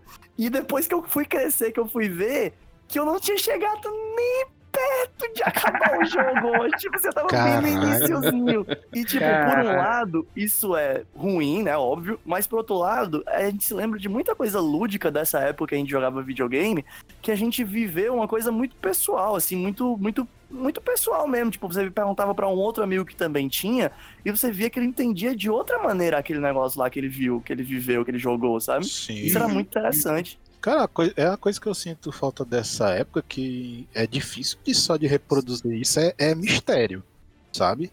Antes era como ninguém sabia assim. Ninguém não. Diz assim, tô generalizando, né? Obviamente. Quase ninguém sabia inglês, japonês, assim. E a gente dependia muito das revistas, sabe? Pra poder. É sabe? Uhum. Era a época dos detonados, né? Coisa assim. E, e o que tinha demais era a gente inventando história de que tinha personagem secreto, tinha final secreto, que conseguia fazer não sei o que, não sei o que lá. Rapaz. E- e- cara, essas Pode coisas crer. Doido, é muito difícil de você fazer hoje em dia. Porque, porque o YouTube entrega tudo, não, não tem como reproduzir. gente. É. Gil Simão, a, a quantidade de sobrinho de funcionário da Squaresoft que eu conheci na minha infância, você não tá É. entendendo. Cara, a Exatamente. quantidade de história que eu via de coisa que tinha em, sei lá, Nintendo, é, tipo, no Mario 64 e no Zelda, de gente falando que dava pra você encontrar o Luigi, que dava pra você, tipo, Sim, sei lá, essas que dava pra, que dava tipo pra você, no Zelda, você conseguia ir pra lua do Majora's Mask, se liga? Tipo, cara, umas coisas assim aleatórias pra caralho, não, não dava pra entender. Inclu- Cara, mas- Inclusive, eu, eu quero só deixar uma recomendação aqui pra quem tá ouvindo a gente. Vocês procurem depois aí o, o podcast, o Azila Cash. Procurem os episódios de locadora, porque tem uns papos, meu irmão, dessas histórias que a negada inventava que são completamente impagáveis, meu irmão. De cara que Sim. inventava que tinha ido para os Estados Unidos no fim de semana pegar um CD com o desenvolvedor que não tinha sido lançado ainda, só para ele poder jogar. E a negada pedia para ir na casa do cara. e disse, Não, cara, minha mãe não deixa vocês irem lá em casa jogar porque é secreto, não sei o que. Meu irmão, meu irmão, cada história zona louca que a gente vivia muito isso na época de colégio, cara. É, e é legal quando, tipo, surgiam as coisas assim que dava certo sem querer, tipo o Ermac lá do Mortal Kombat, né? Que era um É. erro que, é- que acabou sendo um personagem não oficial. Mas, e, e depois canonizaram mesmo, como se fosse um, uma, um parte do jogo, né? E- O e essas coisas assim loucas que, que são massa. O Toast, do, do Mortal Kombat, né? Que a negada contava uma história dando muito doida porque que ele tava lá, né? Que apareceu Toast! Uhum. Mas, Era mas muito é, eu acho interessante isso, sabe? E é legal como algumas coisas reverberam até hoje, né? Como você vê, assim, tem coisa que, que é da cultura gamer, vamos dizer assim, que veio pra hoje. Eu, eu- porque esse termo gamer é um termo que eu sou um pouco averso, né? A gente já conversou sobre isso. Pode É crer. um termo cunhado muito mais no sentido comercial do que cultural, assim, na minha opinião. Tá virando cultural agora, ao, ao meu ver, né? Mas isso aí é outra treta. O, e uma das coisas que eu acho massa é essa, essa questão de que antigamente você comprava é, jogos físicos porque era mais barato do que você conseguia o digital, né? A gente não tinha estrutura de compra digital, não tinha nada. E hoje é o contrário, né? Hoje em dia é mais fácil conseguir a cópia digital do que a cópia física. E sempre que eu vejo algum amigo comprando uma cópia física, eles sempre falam muito assim de, de que, pô, parece isso aqui, cara, que se eu alinhar aqui tudinho assim, parece uma coleção de cartucho, sabe? Pode crer. Não parece que é CD, não parece que é suas, parece que é cartucho. Eu lembro até de colegas dizendo assim que se tivesse uma edição digital em que a edição de colecionador viesse um cartuchinho, mano, só pra ser simbólico de que é um cartucho de videogame e tal, a galera compraria, sabe? É, pode Ah, eu sinto falta também desse peda- e dessa parte é, de, se- de você sentir as coisas físicas do jogo, tipo o encaixe do cartucho no console, sabe? Essas Uhum. coisas assim que, que falta da mídia digital. É só, só besteira mesmo, mas porque era co- uma coisa que ficou como uma lembrança legal na mente. Eu é, tinha- essa coisa do, do que eu tô ativando, né? O Super Nintendo ele tinha É. aquela alavancazinha no meio pra você poder ejetar a fita e tal. Então, eu tenho muita curiosidade de saber, mas o que é que anda fazendo a negada que era os parceiros do Skid Row ali no centro, ó, meu irmão, que vendia as paradas dele. Essa negada tá fazendo o quê, mano? Porque, meu irmão, tinha cara Hoje, que né? vi- é, tinha cara que vivia só disso, velho. É, é pra você ver como nessa época era uma questão muito privilegiada, os caras que conseguiam realmente saber onde pegar essas coisas, como gravar e tal. Tipo, era uma coisa pra poucos mesmo, sabe? Por isso que eu falo que é, o mundo andou muito nesse sentido de acesso pra muita gente, pelo menos, porque hoje em dia pra quem gosta, pra quem minimamente entende assim, não é um bicho de sete cabeças conseguir, sabe, descobrir onde achar essas coisas, onde pegar, como gravar. Agora imagina naquela época, como tinha uma galera que lucrava em cima disso. Os caras faziam a mesma coisa, só que naquela época, tipo, é bem mais difícil. Então, tipo, é, eu acho muito louco pensar nisso. Eu, eu lembro, cara, quando eu comprei o meu primeiro computador em 2005, o meu, meu computador, eu comprei no Extra e o vendedor do Extra falando: olha, esse computador ele tem uma gravadora de CD. Eu falei: hum, cara, massa, e aí? Não, cara, porque aqui, ó, com essa gravadora de CD, tu joga videogame, né? Eu falei: jogo. Pois, cara, tu nunca mais vai precisar comprar um jogo, cara. É só tu alugar, pegar de alguém, aí tu vai ripar aqui pro, pro teu computador, tu vai usar esse, esse programa aqui que queima o CD. E aí, cara, pronto, você vai jogar lá e tal. Aí eu falei, caralho, meu irmão, que negócio massa. E eu comprei, assim. Nunca usou. É, não, usei. Tu é doido, usei demais, macho. Usei muito. E, e depois, e, foi mais ou menos na época em que eu descobri Emule, esses programas aí que você podia baixar as coisas. Casar. Casar, meu chapa. Nero. era, era pegava a grana e comprava aqueles packzão de 100 DVD gravável. Tubo 100 de CD grava- É. Os tubão de CD, meu irmão, era só botando pra torar, macho. Ou seja, o que é que a gente descobre baseado no que o Ítalo falou mais cedo? O que é que ficou daquela época pra cá? O, o Miguelzinho tá dizendo pra gente que o que ficou mesmo foi a pirataria, caralho. Rapaz, mas, mas eu vou te dizer que hoje a pirataria ela é dificultada. Ela é muito mais difícil piratear um jogo hoje em dia. Existe uma coisa- Filme, enfim. É, além de ser dificultada, a- os jogos eles se tornaram cada vez mais acessíveis, né? Até certo público, né? Assim, né? É, até Exato. certo ponto, né? Uhum. Exato. É. Então é muito mais simples hoje se comprar um jogo. A gente vê muito mais vantagem se comprar um jogo original, né? Pelo suporte, enfim.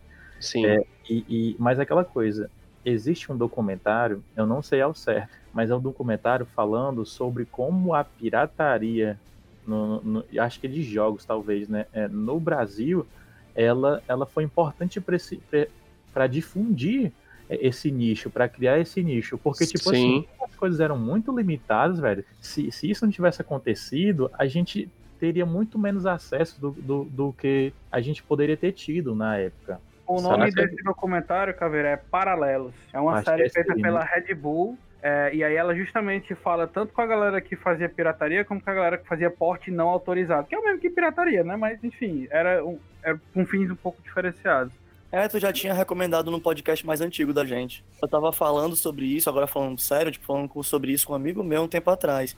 Ele me dizendo que uma coisa que ele gostava muito de antigamente era que tinha essa possibilidade de você fazer esse, esse, esse lance de eu quero descobrir jogos novos, eu quero jogar jogos novos, e só durante mesmo um tempinho e depois eu devolvo e tal. Tipo, porque depois dessa época foi um, um, um vazio, digamos assim, que teve, porque teve muita pirataria, né? Então, tipo, ah, beleza, os jogos são caros, mas eu quero jogar outros jogos, eu vou aqui e vou alugar durante um tempo, que não é exatamente barato, mas pelo menos é bem mais barato que o jogo, e eu vou jogar um final de semana, finalizar o jogo e devolvo, e assim eu conheço vários jogos. E não preciso ter eles. Aí depois, pirataria, pirataria, pirataria, e aí a gente chegou onde a gente tá hoje. Tipo, Uhum. ele fala que ele sente muita falta dessa época. E eu comentei com ele. Mas, cara, tu não percebe que isso tá voltando um pouco, não? Com os serviços de assinatura de jogos, tipo, com um Xbox. é, não vou Game dizer Pass. live, né? É o Game Pass da que vida, não roda no meu sabe? computador essa bosta.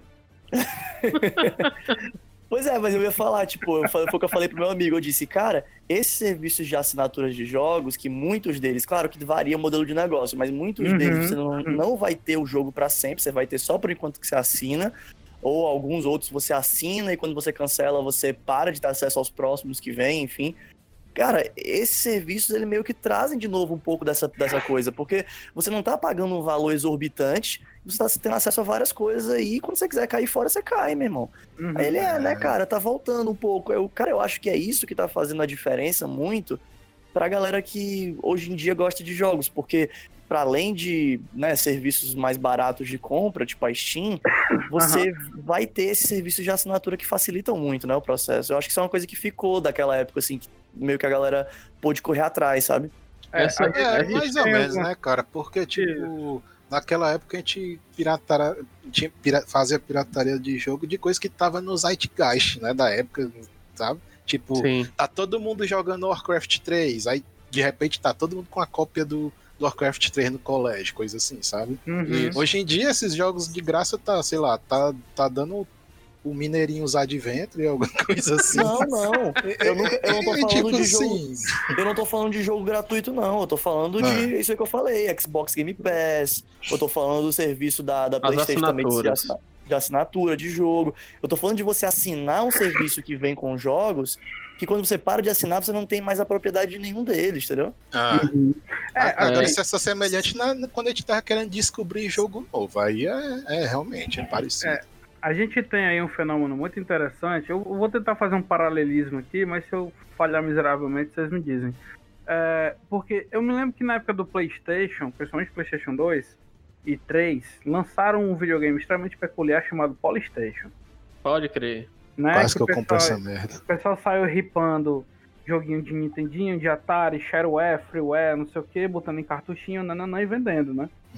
Onde é que eu quero chegar com isso? É, é muito importante a gente lembrar, é, existe que também a questão da pauta social em relação a isso, porque por mais que hoje os jogos estejam mais democráticos, vamos dizer assim, o acesso, porque agora tem as lojas, você pode assinar uma Game Pass, você pode assinar uma, uma, uma PlayStation Now, né? Você pode assinar. Quais são os outros serviços que tem? Enfim, whatever. Você pode assinar os serviços de jogos nessas locadoras virtuais. Isso também é algo muito dificultado, sabe por quê? Porque você precisa de uma boa internet, você precisa de um bom computador para poder jogar isso tudo e tal, não sei o quê. Eu consigo perceber essa democratização do acesso muito mais no celular do que no videogame e Sim. no computador. Que, por exemplo, a gente tá vindo de uma Ubisoft Forward, né? Na, na data que a gente tá gravando esse podcast, é um pouquinho depois da Ubisoft Forward, né? Dois dias depois. Três dias Três depois. dias depois.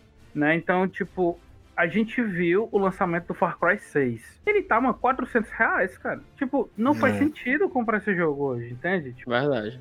não faz zero sentido. Então eu percebo que essa política do ei, vamos experimentar joguinhos e vamos dar dicas de joguinhos para amigos e fazer comunidade disso, eles nascem muito mais nos jogos free to play e principalmente para celular. É por isso que, na minha opinião, por exemplo, o Free Fire faz tanto sucesso. Porque É. ele é de Sim, celular sim. e ele é grátis e ele é democratizado o acesso. Então tem fórum, tem conversa, tem Sim. youtuber, não sei o que. Tem tudo isso para se conversar. Então eu realmente consigo observar que essa nostalgia que a gente tinha de grupos que jogavam videogame, isso acontece muito mais hoje no celular e em jogos que são free to play, mas que também de certa forma tem para celular. Basicamente é o Free Fire, é, aquele, aquele pessoal chama de jogo de tia, né? Que é Candy Crush, essas coisas assim. é, o Fortnite e tal. Então esses joguinhos eles conseguem fazer uma comunidade em cima disso de uma forma que é tão famoso, é tão massa, é tão irado que você vê um, um tipo, não depreciando a profissão de ninguém, gente, pelo amor de Deus. Assim, de, de sociais, assim, sei lá, motorista, você vê lixeiro, você vê zelador e tal, não sei o que. A gente participou de um Game Jam que a moça que tava, tava, tava na limpeza começou a conversar com a gente e começou a mostrar os jogos que ela jogava e as comunidades que ela participava em relação a isso, entendeu? E é o tipo de jogo que ela, ela jogava, é, é, não, não por mecânica nem nada, comunidade. O DJ Alok joga também. Então, tipo, olha a diferença de pessoas jogando o mesmo jogo na mesma comunidade, sabe? Tipo, é isso que eu acho massa. Eu acho, é isso que eu acho que as empresas deveriam atentar na questão de comunidade, sabe? Porque você vê é, as grandes, né? Agora, Microsoft, Ubisoft, ah, Sony, a própria Nintendo e tudo mais, os produtos estão ficando cada vez mais distantes, gente, sabe? Na minha opinião, o console como a gente conhece tá ficando cada vez mais um produto de luxo e o celular tá virando um novo console. É verdade. Faz sentido, faz sentido isso Agora- vocês ou tu só viajando? Não, não, não, faz sentido. Eu só acho que esse assunto rende muito e eu acho que dá pra gente falar sobre democratização e acesso de jogos De outra forma, totalmente outro assim, canto, né? pegar em outro podcast. A gente até Irado, pega aí o amigo do. A gente pega o amigo do Caveira aí e traz como convidado, né? O Skid Row é o Caveira. Skid Row. Olha, dá...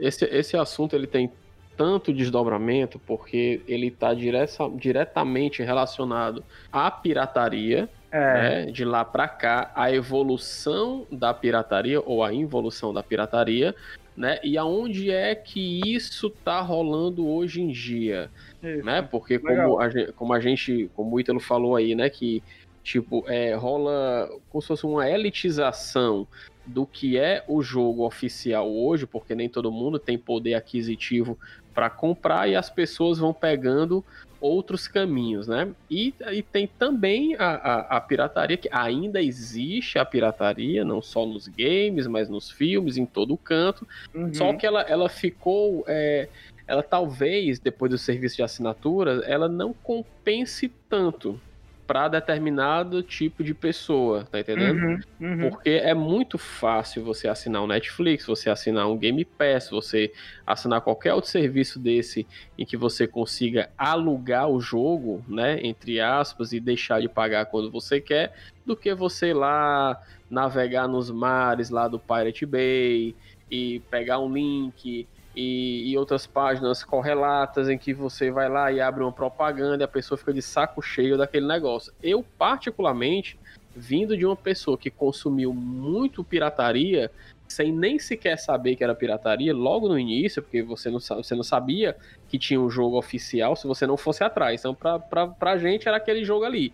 Você ia Uhum. numa loja, não era só na feira do- dos pássaros, no, no, no Beco da Poeira, não. Tinha loja, como ainda tem loja de videogame hoje, né, no centro, e você e você comprava o jogo pirata e o cara te vendia bonitinho, na caixinha e Uhum. tal. E de lá pra cá, eu sou, acho que eu sou uma das pessoas que eu conheço, claro que eu me conheço, obviamente, né? Mas avessas à pirataria, cara, sou Uhum. eu. Tá entendendo? Eu, eu odeio pirataria hoje em dia. E eu consumi muito essa porra. Eu, eu nunca pensei que a gente ia terminar um episódio de nostalgia sobre o passado dos games pra gente falando de pirataria. Tipo, episódio assim, coraçãozinho, interessante, né? coraçãozinho quentinho, aí a gente terminando falando de pirataria. É porque pirataria é nostalgia, galera. Vocês não estão por fora, entendeu? Tipo, não É. existe mais isso, rapaz. E, e- e concordando, e concordando contigo, é legal que a gente fez meio que uma timeline, né? Então acho que ficou bem bacana. Nesse, Com nesse certeza. sentido. Eu acho que quando a gente for falar do episódio de pirataria de verdade, falar de acesso, democratização do acesso dos jogos e tal, a gente bota esse, esse final desse episódio aqui, a gente bota de anexo lá, entendeu? Não, não E aí, pessoal, eu acho que foi foda. Se vocês tiverem alguma consideração aí, que senão eu vou encerrar o episódio, porque tá enorme. E eu acho que foi massa a gente falar dessas coisas da infância. Eu possivelmente vou sonhar de novo com os joguinhos que eu jogava quando eu era criança. Ah, que bom. Hum, Eu queria assim, não é esquisito que a gente acabe voltando para convergindo para esse assunto, porque o, o nosso país é muito grande e a gente tem um público extenso de consumo, né? O Brasil ele, ele consome muitos jogos e, e conteúdo e todo o conteúdo que a gente sempre consumiu é um conteúdo que é majoritariamente estrangeiro e com toda a política de tudo que vai chegando de fora para cá, ela é algo muito caro e pouco acessível, né? As pessoas deram um jeito delas de de tentar consumir aquele produto, né, aquela propriedade. Então é, é- é es- interessante e esquisito ao mesmo tempo a gente convergir para essa situação, né? Porque a gente teve muito acesso a isso por como as coisas foram se construindo. Eu acredito que as gerações de agora para o futuro elas não vão, não vão passar tanto por esse processo, ou então elas passem por um mesmo processo, só que de maneira semelhante, né? Porque com a facilidade que você tem hoje de, de assinar uma PSN da vida, por exemplo, o sobrinho do Ronaldo aqui tem um Playstation. Eles têm um Uhum. Playstation na casa deles lá. O que é que eles fizeram? Ele assinou a PSN. O menino joga o Fortnite, joga uma ruma de coisa, por quê? Porque tá ali no videogame. Ele não precisa pensar em acessar alguma vertente do Skid Row para poder pensar nessas coisas. A gente não, a gente ia atrás porque a gente não sabia como acessar as coisas, saca? Exato. Uhum. E nem Legal. tinha. Então pronto, Caveirinha, tá combinado. A gente combina aí de tu chamar o Skid Row no próximo episódio quando a gente for falar quando a gente for falar sobre pirataria, aí tu chama, que a gente precisa desse convidado. Vai ter que ser feito uma quest lá na Baía dos Piratas pra achar ele, cara. Lá no mar dos ladrões, né? Exatamente. Pessoal, e não esquece de olhar o nosso Instagram, viu? Mais um pod e a gente no Twitter é mais um podcast de games. É, se vocês apenas procurarem na internet, aí nas redes sociais, enfim, por mais um podcast de games, tudo por extenso, vocês encontram a gente fácil, fácil. Lá no Instagram a gente tá fazendo as postagens, né? Quando a gente publica um novo episódio. E aí tem todos os links de tudo que a gente vem falando aqui no nosso episódio, né? Tipo, algum jogo que você não se lembra, não sabe que jogo a gente tá falando, tá lá. Os documentários que o Ítalo sempre sugere também tá lá. Então acompanha lá a gente e também manda comentário, manda sugestão do que vocês acham que a gente podia falar, alguma correção de alguma coisa que a gente disse. Enfim, ajuda a gente também a con- construir esse conteúdo. A gente vai dividir aqui o pessoal que venha comentar junto com a gente, que venha falar alguma coisa legal e até sugerir também outros temas que a gente pode falar, tá bom? Então não esquece isso aí, vamos se encontrar pelas redes sociais, vamos, vamos discutir, vamos trocar ideia. Pois é isso, Legal. pessoal. Muito obrigado aí, viu? Foi massa esse episódio. Eu acho que a gente vai ficar aqui- por aqui mesmo e até a próxima. Valeu! Tchau! Até mais. Beijos, beijo, Rio do Te amo. Também, triste.